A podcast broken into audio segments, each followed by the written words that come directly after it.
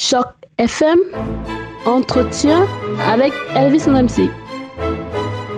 Bonjour à tous, bonjour et bienvenue sur Choc FM. Merci infiniment de nous retrouver aujourd'hui pour parler d'affaires euh, municipales et d'affaires euh, provinciales de manière générale. J'ai le plaisir pour euh, pour le faire de recevoir notre expert en matière d'affaires provinciales. Il s'agit bien entendu de Peter Crittenbauer dont vous connaissez déjà assez bien la voix. Bonjour Peter. Bonjour Elvis, comment ça va? Ça va très très bien. Alors Peter, si je vous invite aujourd'hui pour euh, parler avec nous sur Choc FM, c'est parce que vous le savez, vous qui suivez l'actualité politique de très près. Le gouvernement de l'Ontario, euh, dirigé par Madame Kathleen Wynne, a annoncé euh, depuis quelque temps en cascade un certain nombre de mesures dont il nous faut parler. Il s'agit par exemple de, de la baisse des prix de l'électricité, du refus de rendre les autoroutes de Toronto payantes, de la modification du marché de l'immobilier, de l'augmentation du salaire minimum.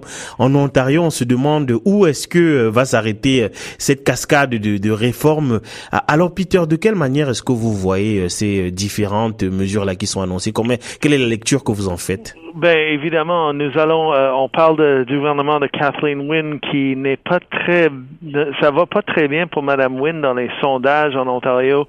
Alors, elle essaye de faire des choses, elle essaie de jouer, elle essaie de naviguer des eaux euh, qui sont pas très calmes en ce moment pour elle et elle essaie de faire des choses qu'elle pense qui seraient populaires. Évidemment, on a vu euh, surtout pas nécessairement dans la ville de Toronto, mais à l'extérieur de, des grandes villes, dans euh, la, la, campagne et dans beaucoup de l'Ontario, on a vu des hausses de prix d'électricité qui sont vraiment épouvantables depuis à peu près deux, trois ans. Et vraiment, les Ontariens, surtout, comme je dis, dans l'Ontario rural, extrêmement frustrés. Alors, Mme Wynne a décidé d'annoncer une baisse euh, des prix d'électricité. Cependant, la, raison pour laquelle les, prix ont monté en premier lieu, c'est parce que on a eu beaucoup d'éoliennes et de euh, panneaux solaires qui ont été euh, dans lesquels le gouvernement a investi euh, beaucoup d'argent en payant des contrats qui sont euh, vraiment difficiles à, à payer. Alors, il, il devait hausser les prix pour les payer. Mais là, elle dit qu'elle va baisser le prix de l'électricité. Comment est-ce qu'elle fait ça? Pour, en empruntant de l'argent sur long terme, des, en achetant des obligations sur 40 ans pour repayer l'argent qu'ils qu'ils ont dépensé. Alors, le problème avec cette cette décision de baisser euh, les prix d'électricité à court terme pour les Ontariens, c'est qu'à moyen et à long terme, on va payer encore plus cher pour cette électricité. Alors, c'est à mon avis, c'est une décision cynique du gouvernement pour essayer de, gagner l'élection de l'année prochaine, mais qui n'est pas bonne. C'est pas une bonne décision pour les Ontariens. Mais alors, Peter, est-ce qu'il n'aurait pas fallu euh, répondre aux revendications euh, des Ontariennes et des Ontariens justement qui demandent euh, des prix un peu plus abordables? Je veux dire, c'est comme si Madame Wynne était dans une impasse. Qu'est-ce qu'il aurait fallu qu'elle fasse Refuser de, baisser les prix ou alors ne pas s'investir dans des formes d'énergie renouvelable? Ben, c'est bonne question, euh, Elvis.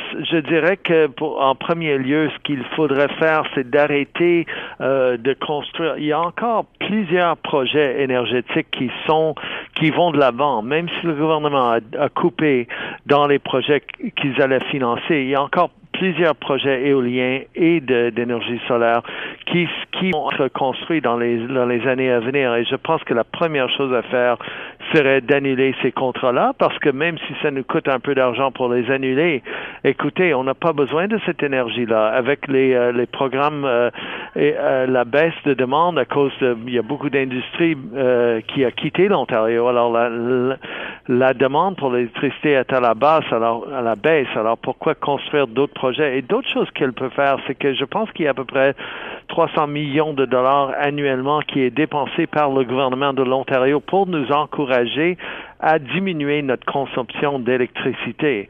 Alors, je pense que puisqu'on a une, un surplus d'électricité sur le marché, on pourrait annuler ces programmes-là et sauver 300 millions de dollars. Alors, ce sont peut-être des petites choses, mais c'est inouï pour moi que le gouvernement n'a pas encore euh, fait ça.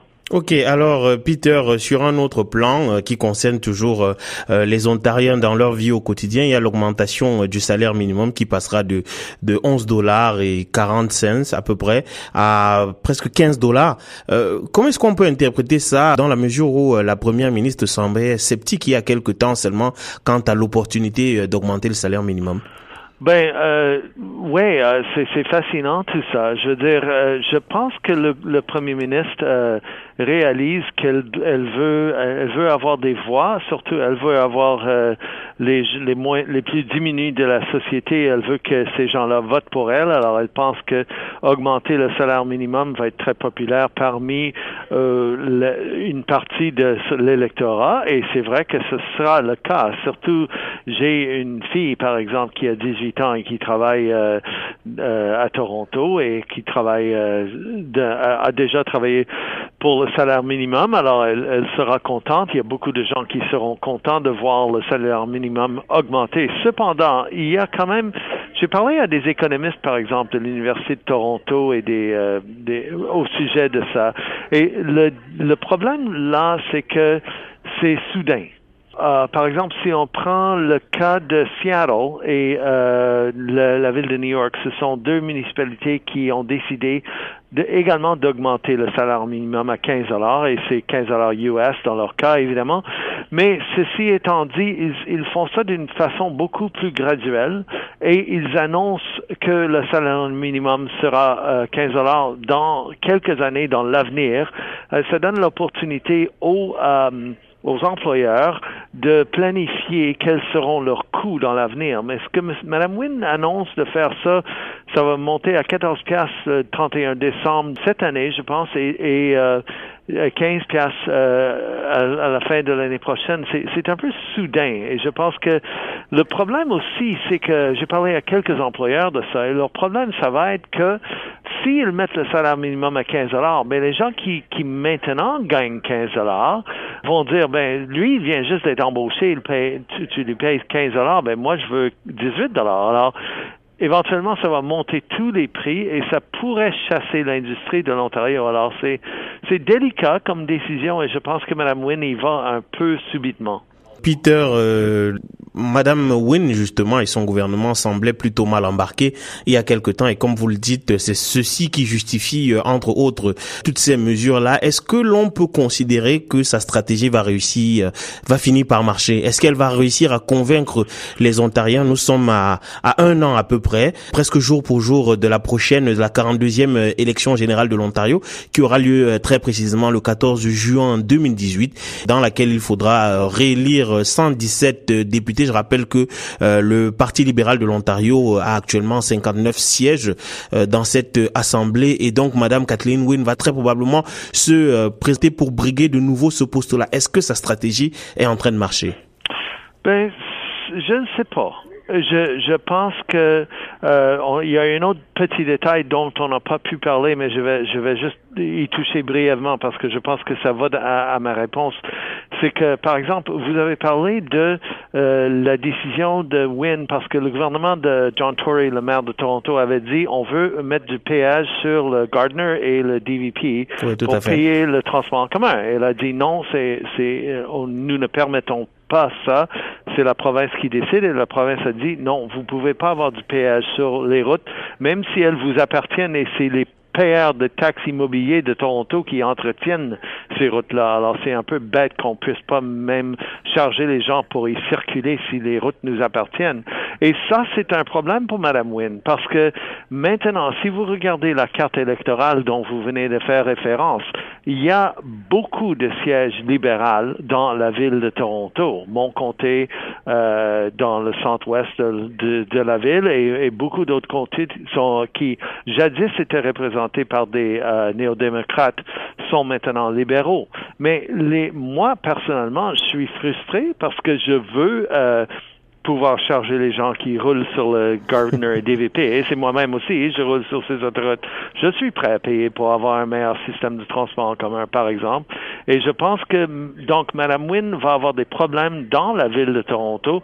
Est-ce que les gens dans le 905, dans la, banlieue de Toronto, vont lui remercier pour avoir euh, leur sauvé deux piastres pour circuler sur les autoroutes de Toronto? Peut-être, mais euh, il y a d'autres frustrations parmi ces gens-là. Et alors, je dirais que elle essaie d'un peu jouer sur les deux bords et euh, d'essayer d'être le premier ministre de tout le monde. Et je ne suis pas sûr si ça va marcher. Ok, alors Peter, euh, imaginons un instant, en faisant un peu de la politique fiction, euh, que euh, Madame Wynne ne parvienne pas à se à, à, se, se faire réélire. quel est le parti qui est le mieux placé? Est-ce que ce serait le NDP ou alors les conservateurs qui viennent d'ailleurs d'élire un nouveau chef? Oui, je veux dire, ça c'est intéressant. À mon avis, Andrea Horvath, qui, je ne sais pas pourquoi elle est encore leader du NPD en Ontario, parce que vraiment, elle avait une chance assez impressionnante dans la dernière campagne provinciale et elle a, elle a eu moins de sièges qu'auparavant. Alors, je, Madame euh, Horvath, je pense, euh, n'est n'est pas vraiment sur les lèvres des Ontariens. Euh, son, son nom n'est pas sur leurs lèvres, à mon avis. Patrick Brown, qui est le leader du Parti conservateur, est un gars un peu plus intéressant, à mon avis.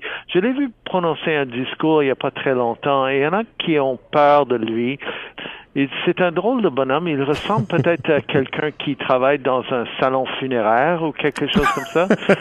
um, il, il, est ou peut-être dans une quincaillerie, je sais pas. Euh, um, c'est un drôle de monsieur. Euh, il n'est pas nécessairement comme quelqu'un avec qui on pourrait prendre une bière, euh, peut-être, en tout cas. Mais ceci étant dit, lorsqu'il a prononcé un discours, euh, j'ai quand même eu une impression, euh, une assez bonne impression de lui, dans le sens qu'il semble avoir un peu la, la, main sur le pouls de, euh, de l'Ontario et euh, je, je, je, dirais qu'on le connaît pas très bien, mais euh, je pense pas qu'il va faire autant d'erreurs que son prédécesseur Tim Udak, qui a vraiment comme s'est tiré dans le pied dans la dernière campagne électorale. Alors, je pense que euh, ça, serait, ça va être intéressant avec Brown. Ouais, très très intéressant et on continuera bien entendu à suivre toute cette euh, actualité là. Merci euh, infiniment Peter Kuhnbauer. On ne on ne vous dira jamais euh, suffisamment merci parce que vous permettez à ceux d'entre nous qui ne suivent pas nécessairement de très près la politique de l'Ontario d'avoir un peu plus d'informations sur les méandres de ce qui se passe sans que nous le sachions forcément. Merci beaucoup Peter. C'est le plaisir est le mien, merci. Merci, au revoir.